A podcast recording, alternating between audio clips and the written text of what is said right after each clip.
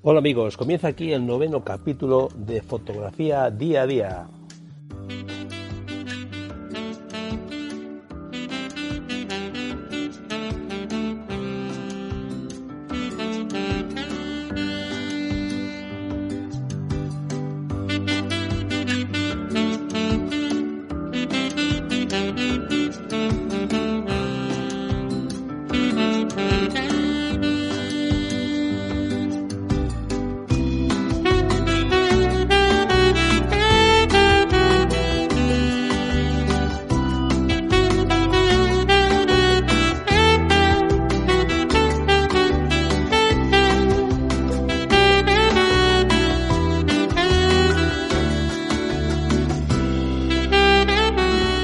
Y digo noveno capítulo porque este sí es el noveno capítulo.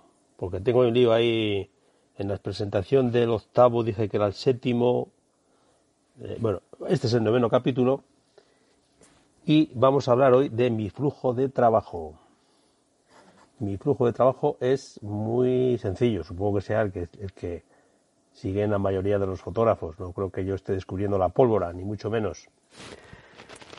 Mi flujo de trabajo pues es mm, el siguiente, eh, a ver, hago fotos, básicamente, eh, hago fotos, las descargo en un ordenador, se hace, eh, automáticamente se hace una copia en la nube y hago otra copia en un disco duro.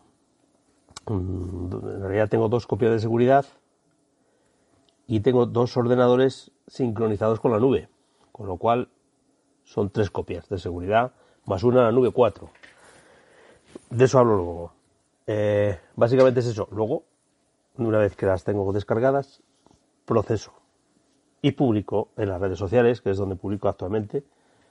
También lo hacía mi página web, pero mi página web sabéis que está en periodo de reforma. Bien, como digo, eh, lo único que hago es salgo al campo, salgo a la naturaleza, que es lo que me gusta, paisaje, fauna, hago las fotos con mis dos cámaras, eh, la Canon EOS R para fotografía más de paisaje, retrato en paisaje, eh, y la, la Canon 7D Mark II para fotografía más de acción, como puede ser la fauna, deportes al aire libre, eh, ¿qué más? Bueno, eh, cuando por lo que sea se me la EOS R en casa, porque la EOS R la tengo normalmente en una bolsa más, una bolsa más pequeña, más de, de viaje, de salir eh, al día a día, y sin embargo la 7D la tengo en la mochila, y muchas veces pues cojo la mochila en vez de la bolsa y me dejo la EOS en casa. Bueno, eh, en cualquier caso, sea con una sea con otra, eh, se graban en, un, en una tarjeta SD o en una Compact Flash. Ya sabéis que la 7D tiene doble ranura, Compact Flash y, SD. Grabo indistintamente en una u otra. Eh, la EOS R solamente trae ranura de, de SD. Eh, en ambos casos utilizo tarjetas rápidas de más de 150 megabytes por segundo eh, normalmente uso las Lexmark o las eh, SanDisk.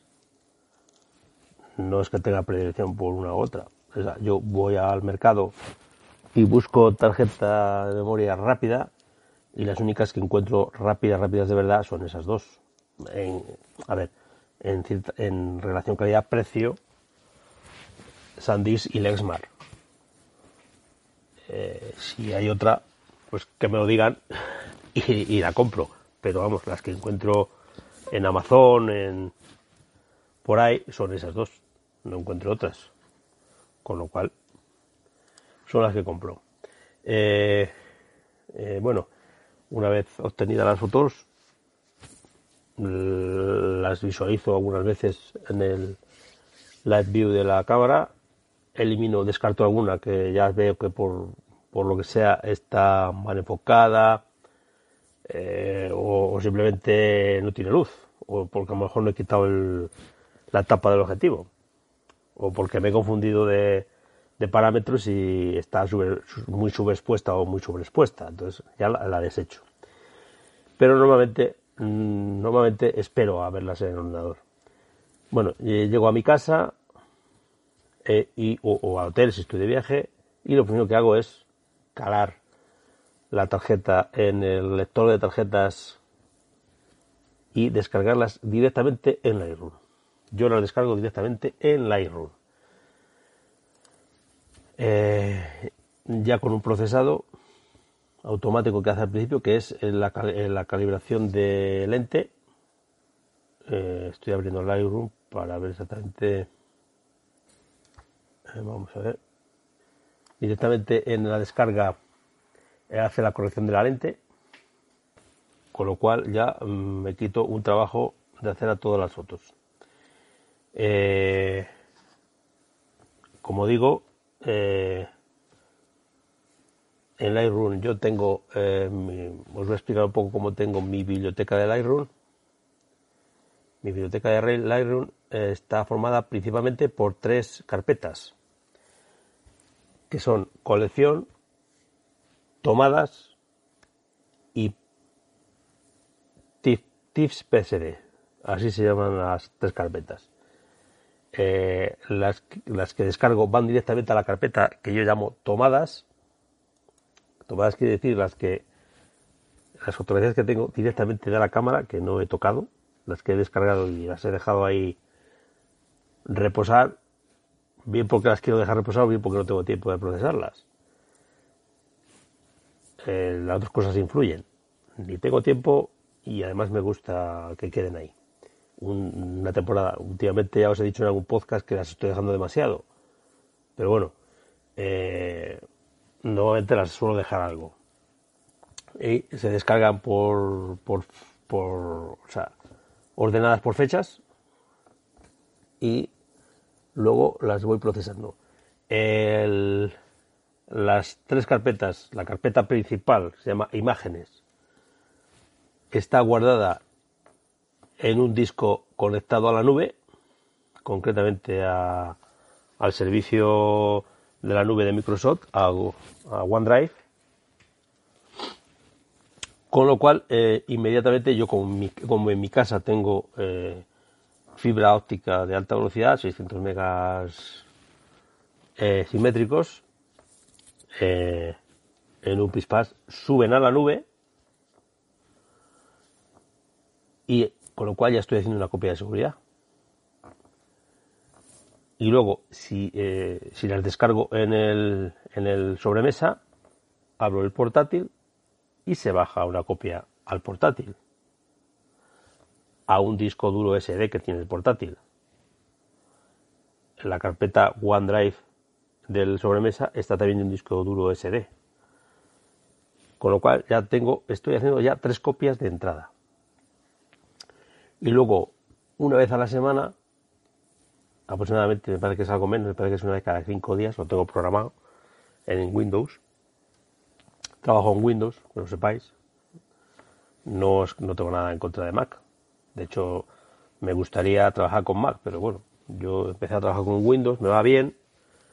El Windows 10 creo que mm, va tan bien o mejor que Mac, con lo cual creo que no me voy a cambiar. Estuve tentado en cambiarme, pero al aparecer Windows 10 ya creo que me voy a quedar con Windows.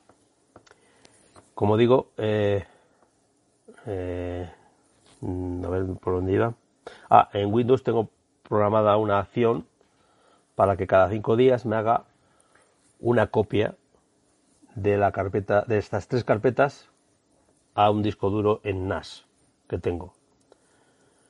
Con lo cual tengo cuatro copias sincronizadas eh, constantemente.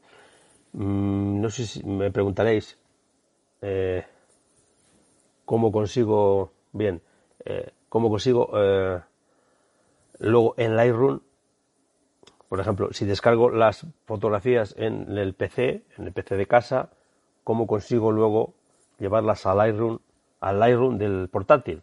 Bueno, pues es muy fácil le dais al botón derecho del ratón en la carpeta donde estén esas fotos repito, por ejemplo, yo saco fotos hoy, esta tarde, día 12 de, de marzo, que es cuando estoy grabando este podcast, vengo, las descargo y se guardan en una carpeta que se llama 12, que cuelga de una carpeta que se llama 3, que cuelga de una carpeta que se llama 2010, 2020 y que cuelga de la carpeta tomadas. Bien, pues eso tal cual sube a la nube y eso tal cual se descarga en el otro, en el portátil. Entonces yo voy al Lightroom del portátil, le digo a la carpeta tomadas, botón derecho del ratón, sincronizar carpeta y ya está. Y si la descargo en el portátil, ah, lo hago en el sobremesa. Botón derecho del ratón sobre la carpeta donde que quieres actualizar, das a sincronizar carpeta y inmediatamente esas fotos aparecen en Lightroom. Eh, vamos a ver, cualquier modificación y lo mismo, o sea, lo mismo hago, o sea, cualquier modificación que haga en, la biblioteca, en cualquier fotografía que esté en la biblioteca de Lightroom, en cualquiera de los dos ordenadores con los que yo trabajo, cualquier modificación que hagas, de cualquier procesado que hagas en, en Lightroom, vas al otro ordenador, se sincronizan a través de la nube botón derecho del ratón sobre esa carpeta, bien la de tomadas, bien la de colección, bien PS de Steves, le das a sincronizar carpeta y los cambios que has hecho en un ordenador se sincronizan en, el nuevo, en, el, en este otro ordenador. Es facilísimo. Con lo cual, repito, consigo tres copias de seguridad en un Pispas a la vez, más otra que tengo en un disco duro NAS. Disco duro mecánico, porque Sabéis que los discos duros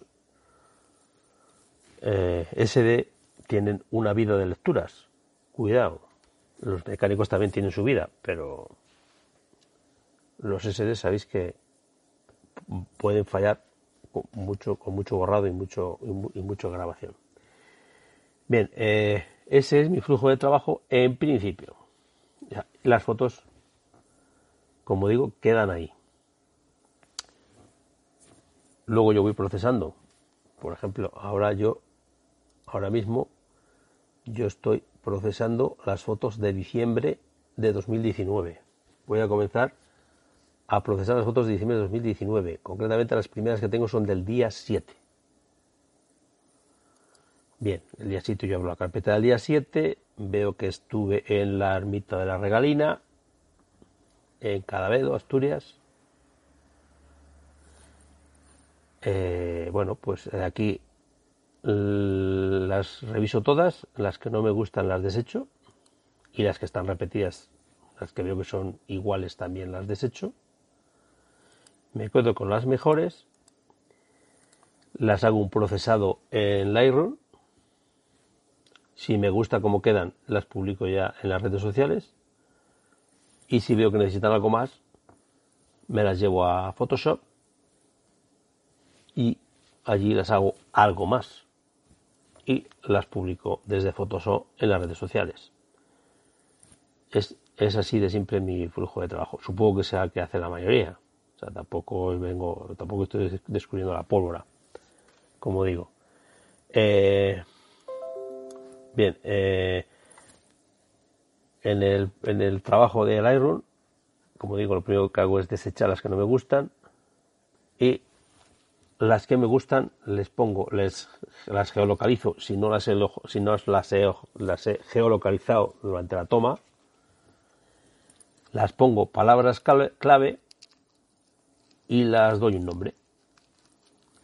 Eh, por ejemplo, eh, estas de Cadavedo, pues eh, como tendré más que se llamarán regalina, tengo más fotos de regalina, busco a ver qué número tiene la última.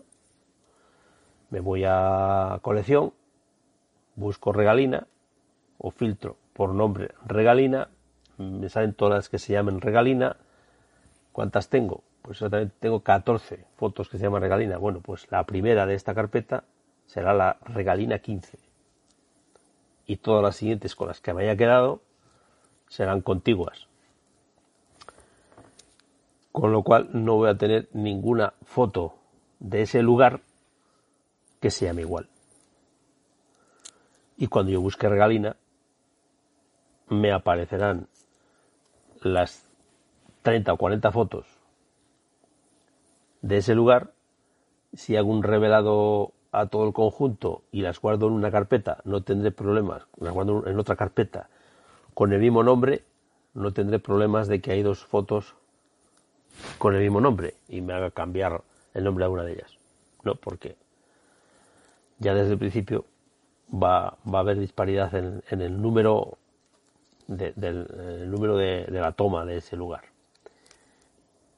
Como digo, bueno, las que proceso me las llevo a las que proceso me las llevo a las redes sociales, las que proceso en Lightroom me las llevo a las redes sociales, las que necesitan algo más de procesado me las llevo a PSD, las proceso allí en PSD, si me gusta el procesado o quiero guardar el procesado para porque no me da tiempo a publicarlas, a lo mejor estoy procesando y me llaman para hacer otra cosa, pues, pues dejo el procesado en la carpeta PSD Tips. Lo, guardo indistintamente. Unas veces lo guardo en PSD, otras veces lo guardo en TIFF. No tengo manías. No sé. No sé, unas veces en TIFF, otras veces en PSD. O bien porque me gusta ese procesado, me gusta cómo ha quedado, y para verlo en un futuro como lo he hecho, pues lo guardo, lo guardo ahí simplemente. A lo mejor es un procesado que he hecho pocos pasos y me ha quedado bien. Pues eh, con pocas capas he hecho una cosa que me gusta, pues lo guardo ahí. Si el procesado tiene 2 gigas, lo suelo desechar porque es ocupar sitio. Y además hay otra cosa. Eh, me gusta procesar también fotos eh, antiguas para ver eh, cómo procesaba yo hace 3, 4, 5 años y cómo proceso ahora, mi evolución en el procesado. Me gusta ver esa evolución. Que bueno, ahora por ejemplo es muy significativa porque el año pasado hice un curso de procesado con Photoshop que yo no manejaba. Manejaba Photoshop muy justo, muy justo, cosas muy básicas y con ese curso de con ese curso de procesado de Photoshop, curso avanzado, pues he aprendido un montón a manejar el Photoshop, sobre todo el tema de máscaras de luminosidad, toda la potencia que tienen las máscaras de luminosidad y no tiene nada que ver mis procesados de hace tres años con, con mis procesados de ahora, pero nada que ver. Y bueno, pues, pues aún así mis procesados de ahora los guardo para que dentro de tres años pueda comparar con los procesados que voy a hacer dentro de tres años. Bueno, en fin, este es mi proceso, mi proceso de trabajo. Repito, repito un poco el esquema. Eh, obtengo la fotografía en el campo, eh, me voy a casa, la descargo en un ordenador, eh, en una carpeta en Lightroom, la descargo a través de Lightroom en una carpeta que se llama Tomadas que hace referencia a la misma carpeta en un disco duro SSD conectado a un servicio de nube, este, que en mi caso es OneDrive, con lo cual las fotos suben a la nube. Si abro otro ordenador, se me descargan en ese ordenador las nubes, perdón, las fotos. Actualizo la carpeta tomadas en el Lightroom de ese ordenador, con lo cual tengo dos Lightroom iguales en distinto ordenador. Y las guardo. Cuando vuelvo a ellas, las doy un pequeño procesado, elimino las que no me gustan, las doy un nombre, las pongo palabras claves, las geolocalizo, si no he geolocalizado en, en origen, y eh, si necesita más procesado, me las llevo a Photoshop y si me gusta el procesado, guardo el procesado de Photoshop. Simple y llanamente. Y si me gusta el procesado de... Bueno, el procesado de Lightroom siempre te queda ahí, en, el historial de, Lightroom. Con lo cual, no hay, no hay mayor problema. Eh, ah, sí, eh, os voy a decir una cosa con la geolocalización. Eh, yo hasta ahora no geolocalizaba y perdía mucho tiempo en, en luego colocar las fotos en el en el mapa que trae Lightroom. Y sobre todo cuando ahora cuando hago macros y tardas mucho en volver a la foto no te acuerdas dónde la dijiste exactamente. Con lo cual eh, me estoy acostumbrando a activar el GPS de la 7D que lo trae incorporado como la conexión de, de la EOS R con el móvil para que para que queden geolocalizadas.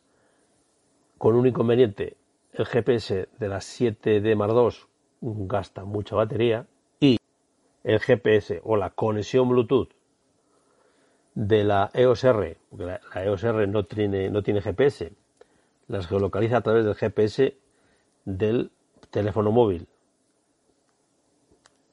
Teléfono móvil y EOS están emparejadas por Bluetooth.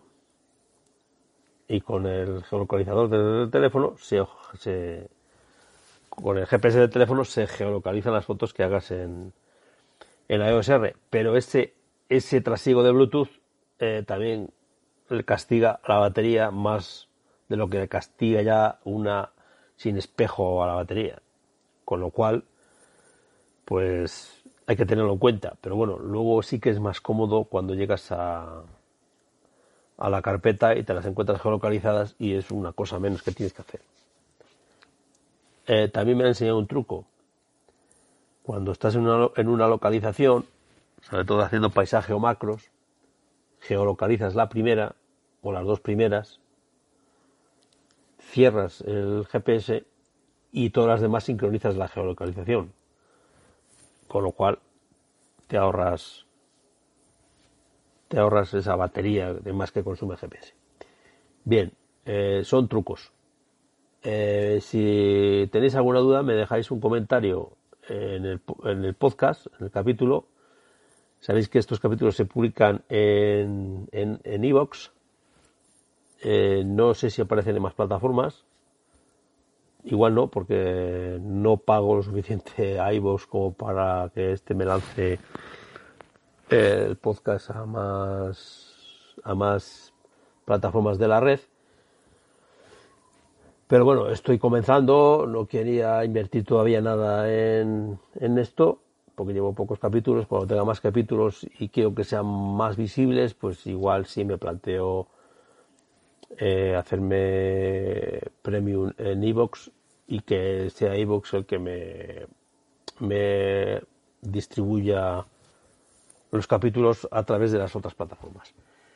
Bueno, y, nada más. Eh, esto ha sido un poco, bueno, como mi, mi flujo de trabajo, para que lo conozcáis y si tenéis algo que aportarme o alguna duda, oye, si tenéis, también puedo estar equivocado en algún proceso. Puede decirme, oye, prueba, prueba así de esta otra manera. Pues me lo podéis decir. Y si tenéis alguna duda de cómo lo hago, sobre todo igual con, este, con el tema de la sincronización a través de la nube, de dos ordenadores y de dos Lightroom, pues me lo podéis decir, me lo podéis preguntar, incluso puedo grabar un vídeo para que lo veáis y subirlo a mi canal de YouTube que no funciona, pero bueno, os pasaré un enlace del vídeo en YouTube para que lo podáis ver.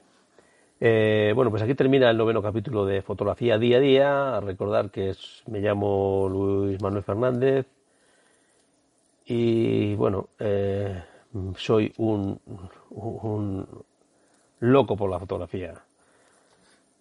Muchas gracias por, por haber estado ahí.